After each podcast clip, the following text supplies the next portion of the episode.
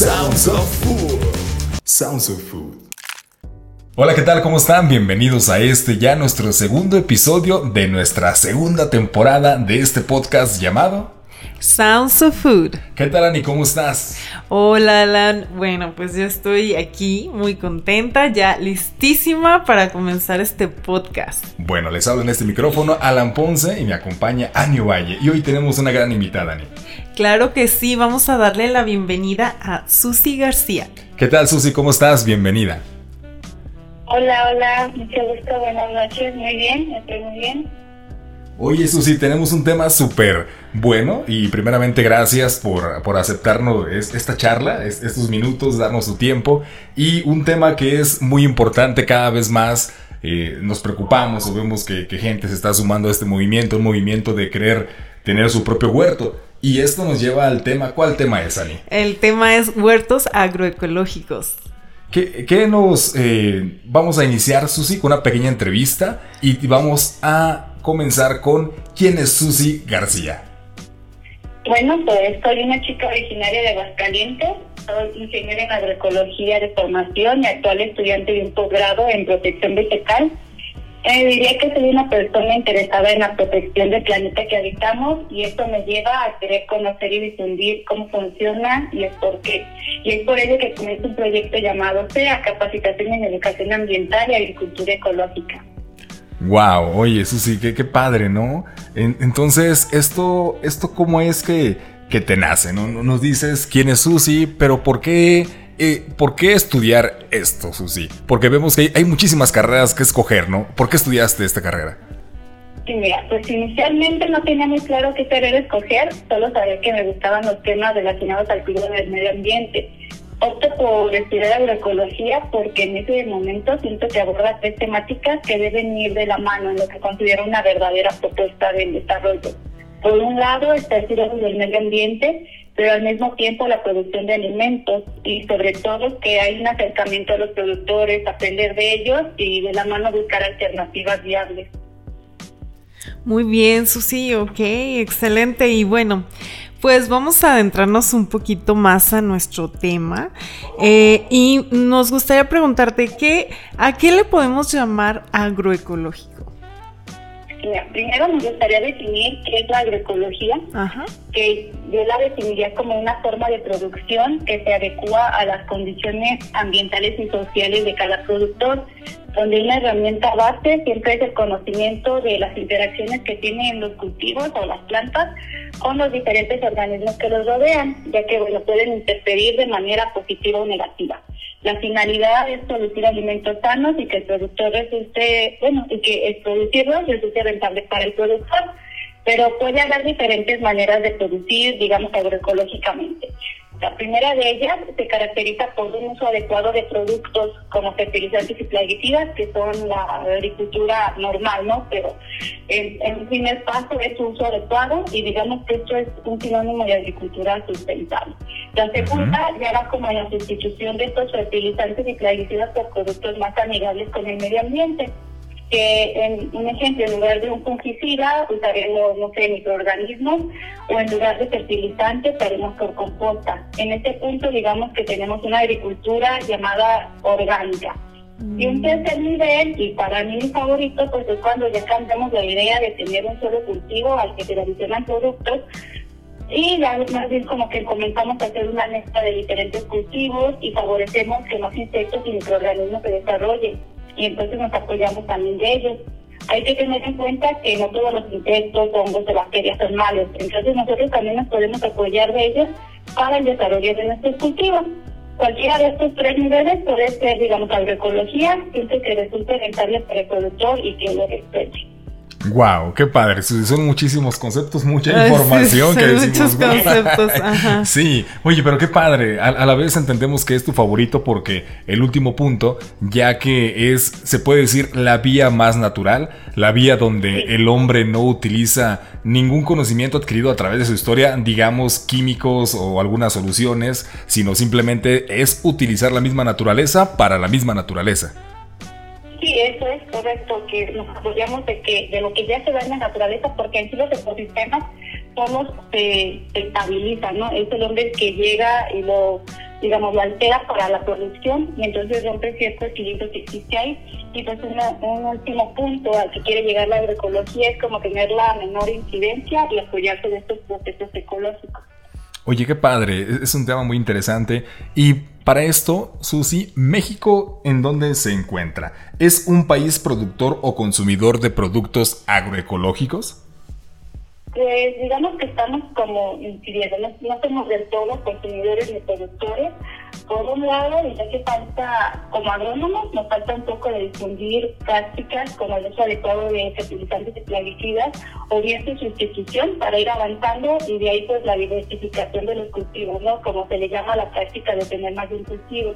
Además que falta aún que se incluya más a los productores en el proceso de producción, ¿no? Que no solamente se le dé como un paquete de producción, o sea, que te doy semillas, te doy fertilizantes, sino que se incluya al productor para que juntos se busquen manera propuestas que se adecuen más a su, a su realidad social y por otro lado, pues es necesario que es como muy importante que los consumidores busquemos estos nuevos productos, ¿no?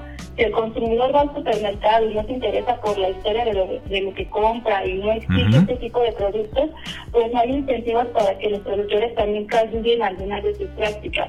El consumidor es quien tiene la última palabra y según lo que éste exige es lo que se produce. Claro, porque si no conoces de dónde viene tu producto, no sabes quién es el productor, de qué manera se llevó a cabo y terminas comprando, se va a escuchar un poquito raro, pero cualquier producto. Sí, así es. Entonces es también como una conciencia del consumidor que quiera cambiar su forma de alimentarse y buscar otras alternativas para que conozca también de dónde vienen sus productos, sus alimentos y así pues apoya, no apoya al productor y el productor lo apoya a él también.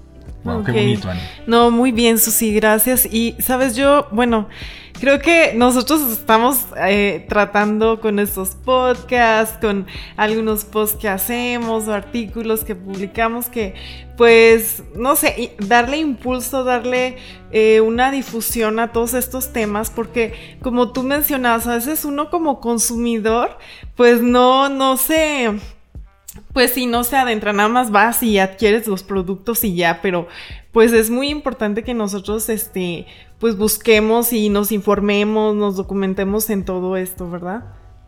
Sí, que tengamos como un poquito más de conciencia. Una iniciativa. ajá, y ya pues de ahí también pues apoyar al productor y así pues ir haciendo lazos, ¿no? Por eso mismo que crece mucho lo que es de consumo local o las redes de comercialización más cercanas y todo esto pues porque ya la gente está siendo también más consciente de dónde vienen sus productos y el problema ambiental que, alguna, algún tipo de producción puede tener.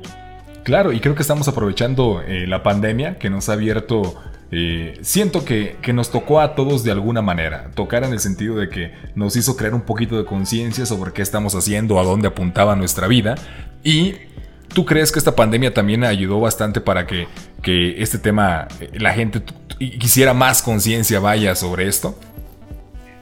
Pues fíjate que yo pienso que sí, porque la pandemia finalmente una, una ¿cómo se dice? Es una explicación que se les da, pues es que hubo una fractura ¿no? en los ecosistemas y que es lo que surgen nuevas enfermedades y todo, entonces como que la gente también empieza a a indagar o a preocuparse más por estas fracturas y pues a interesarse también como en la parte de cómo repercute su forma de, vida sobre, sobre estas cosas, ¿no? y además de que estando en casa y todo, pues también buscar nuevas alternativas de, de consumo y bueno, yo pienso que sería está como el panorama, toda esta problemática en la que nos enfrentamos en, en, este, en esta temporada. Claro. Sí, y bueno, Susi, volviéndonos pues más conscientes y más parte de, todo esto.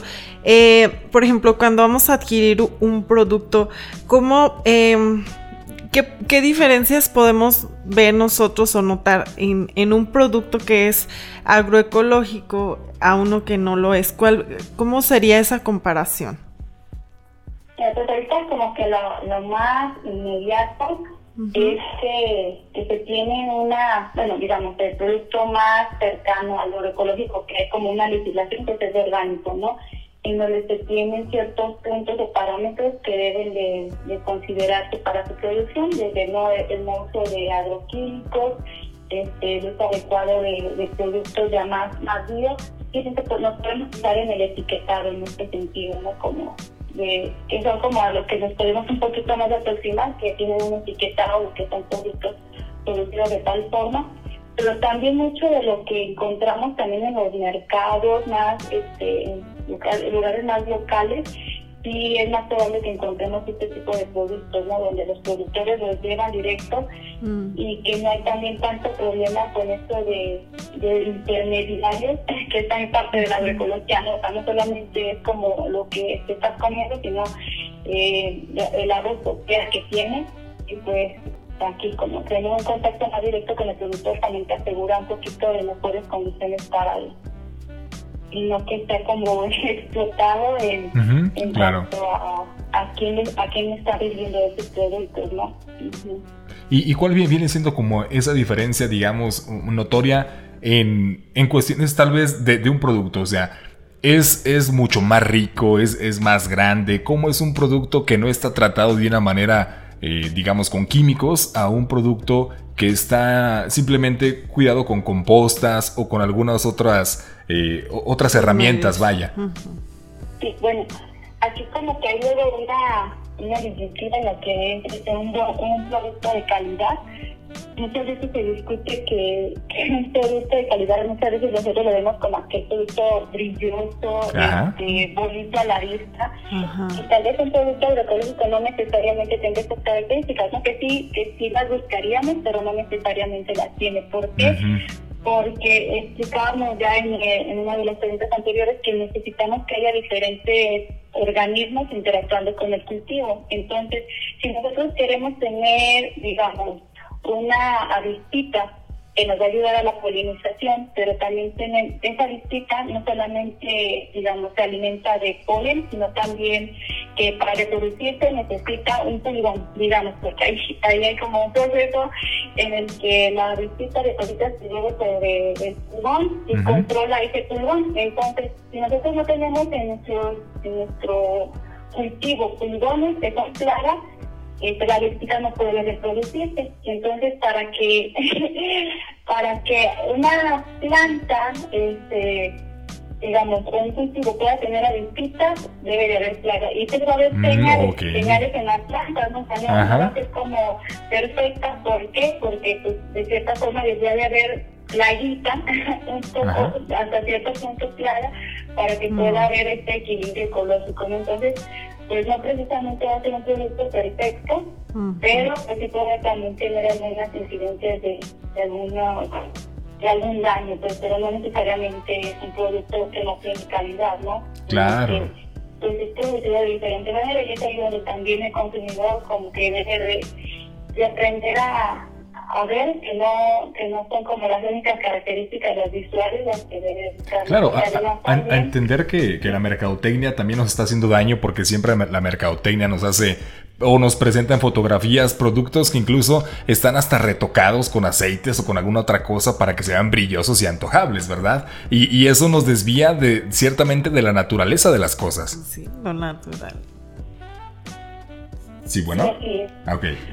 Aquí está, sí. Bueno, Vamos a la siguiente pregunta. Sería, em, ¿tú crees que deberíamos incentivarnos a tener un huerto eh, pues en nuestra casa y, por qué?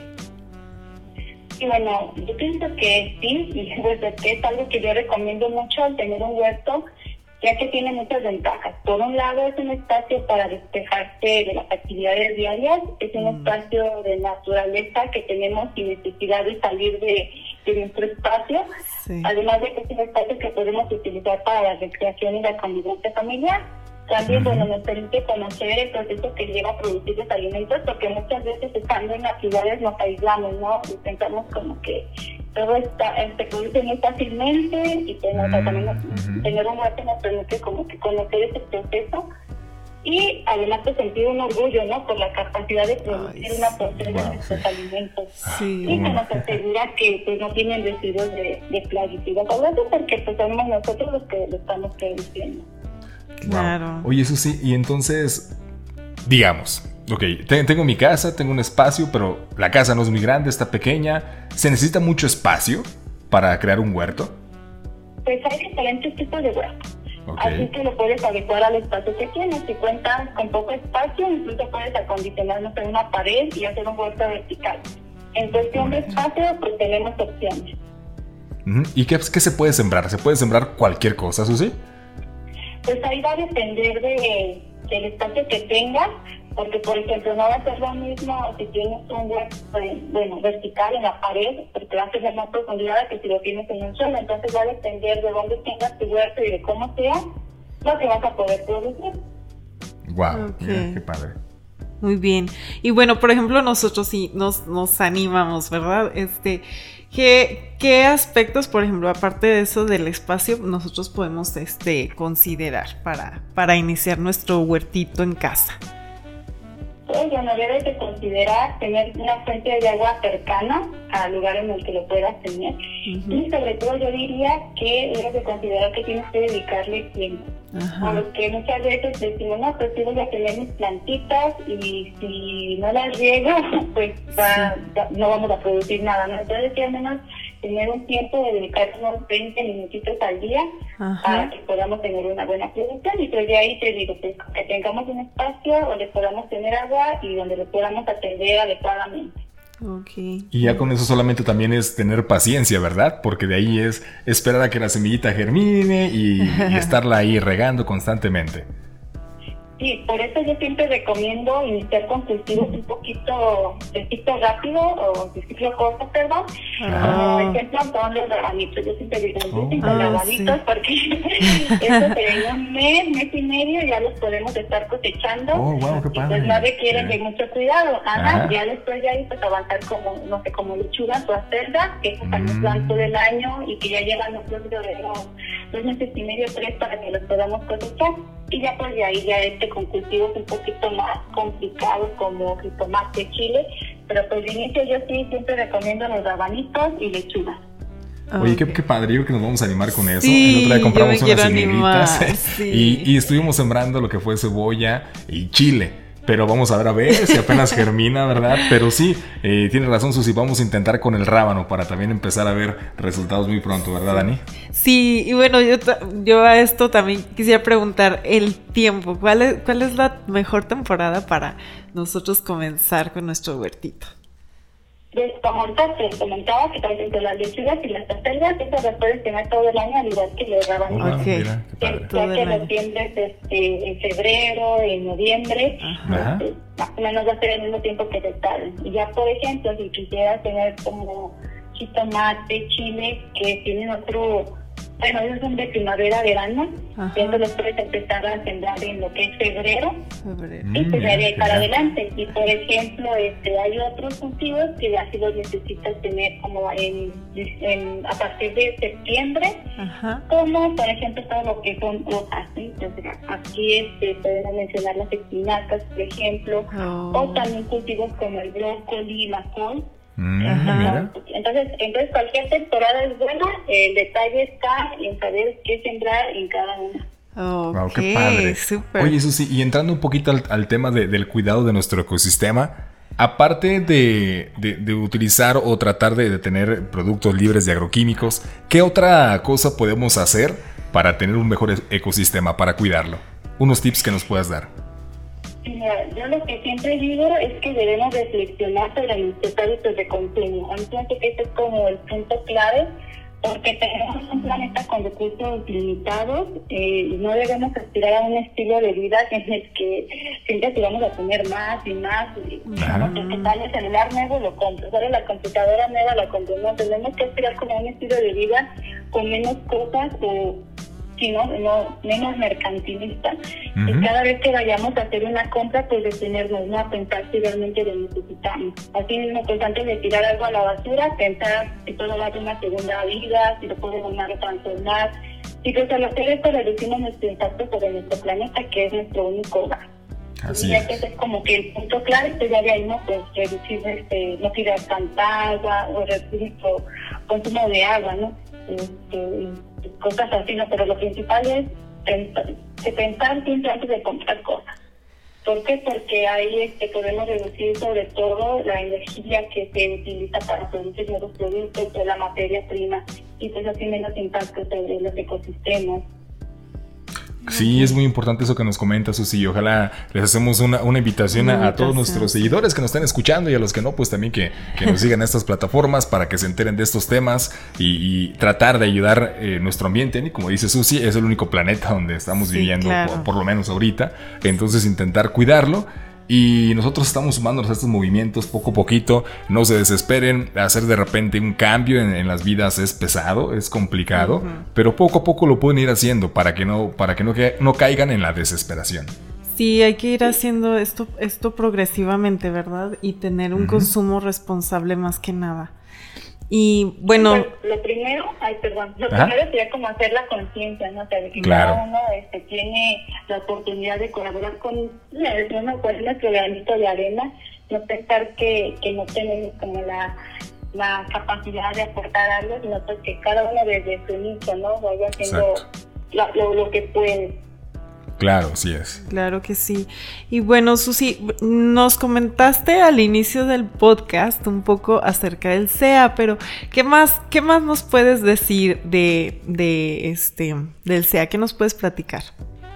Bueno, mira, SEA, que es Capacitación en Educación Ambiental y Agricultura Ecológica, es un proyecto que nació con la idea de difundir precisamente como todo esto, ¿no? Tanto las prácticas como conocimientos para el aprovechamiento de los recursos naturales pero también con la intención de crear conciencia sobre lo hermoso que es nuestro planeta, ¿no? O sea, tenemos un planeta que es como muy fantástico y pues muchas veces no nos damos cuenta. Entonces, pues nuestra idea es como que crear esta conciencia, pero también la idea de la responsabilidad que como seres humanos tenemos de cuidar y de protegerlo. Hasta ahora pues hemos hecho transmisiones desde nuestra página, que aprovecho para invitarlos a que nos sigan. Estamos así como PEA, Capacitación en Educación Ambiental y Agricultura Ecológica en Facebook. Y bueno, también impartimos algunos talleres de huertos urbanos, pues cada día hay más personas interesadas en establecer un viviendas, ¿no? Nos enfocamos como en la capacitación y en la creación de contenido. Qué padre, Susi. De verdad te queremos felicitar porque hemos estado siguiendo tu trabajo y eres una persona que nos consta que estás ahí duro y dale con, con este tema, estando eh, echándole muchas ganas y, haciendo tus lives. Ahí, vemos que. Contenido es muy interesante, la muy interesante. Estás tratando de realmente hacer conciencia, que volteemos a ver este, este tema que es muy importante. Y muchas felicidades por esto, Susi. Si, algún, si alguno de nuestros. no, pues de que eso sí, gracias a ti. Si uno de nuestros seguidores quiere contactarte para algún, algún curso, inmediatamente que escriba al SEA, ¿verdad? Tú les vas a contestar, tú les vas a estar, al pendiente de ellos, ¿sí? Sí, sí, yo estoy ahí pendiente de cualquier cosa en la página. Eh, te las recuerdo otra vez, que es SEA, Capacitación en Educación Ambiental y Agricultura Ecológica. Perfecto. Ahí, ahí estén al pendientes porque también vamos a estar nosotros compartiendo para, para que ustedes eh, estén, estén seguros de que, de que es la página. Vamos a compartirles etiquetando a Susi, etiquetando a, al SEA y de esa manera eh, estén, seguros que sí, que los vayan siguiendo para que estén atentos a sus talleres, ¿verdad? Sí, nos puedes platicar de los talleres que pronto van a estar este promoviendo.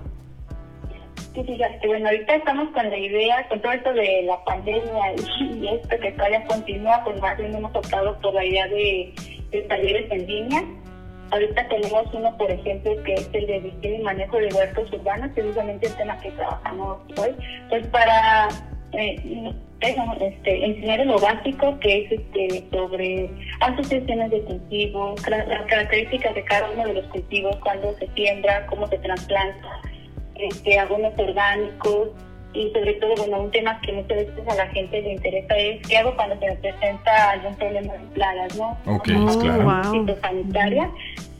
Y pues estaremos trabajando en esto desde que a lo largo del año todavía con esta dinámica.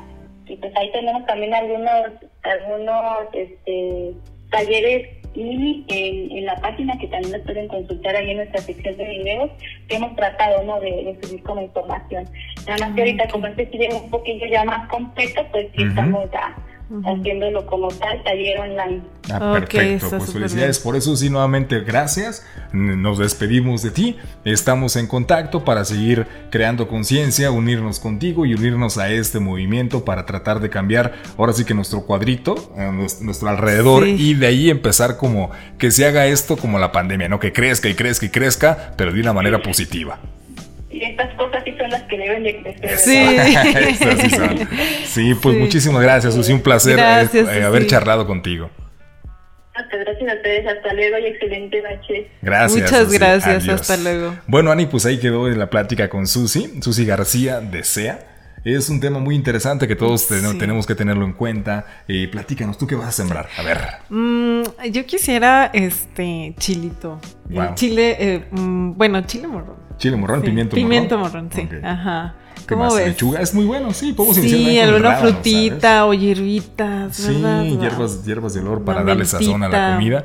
Y bueno, es anímense, es un tema muy bonito, es muy muy desestresante. El día a día nos consume el hecho de nuestro trabajo, esta pandemia, tantos problemas nos llevan a, a que nuestra cabeza se sature y les garantizamos que si ustedes se atreven a, meterse y hacer aunque sea una plantita, plantar algo, su vida les va a cambiar para una mejor manera porque se van a tranquilizar, van a estar, van a entrar como en otro, en otro ambiente que les garantizo les va a gustar. Es algo que nos motiva, ¿verdad? Claro que sí. Y además, como decía Susi, ya al final ver tu plantita crecer y poder cosechar, arrancar un jitomatito, arrancar una hierbita, es algo muy bonito que tu ensaladita tengas ahí tus, tu jitomatito, tu, lechuguita. Ajá. Sí, y además muy delicioso. Tengan en cuenta que los sabores son muy diferentes. Prueben un, jitomate de huerto y prueben un jitomate comprado, digamos, en un centro comercial. Los sabores son muy distintos, así que atrévanse.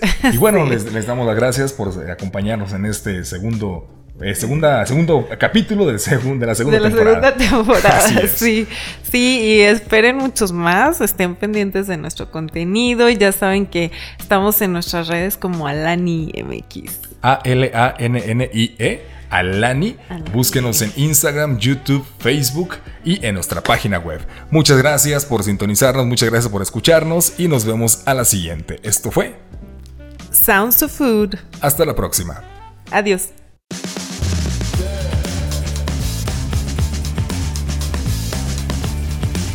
Sounds of Food. Sounds of Food.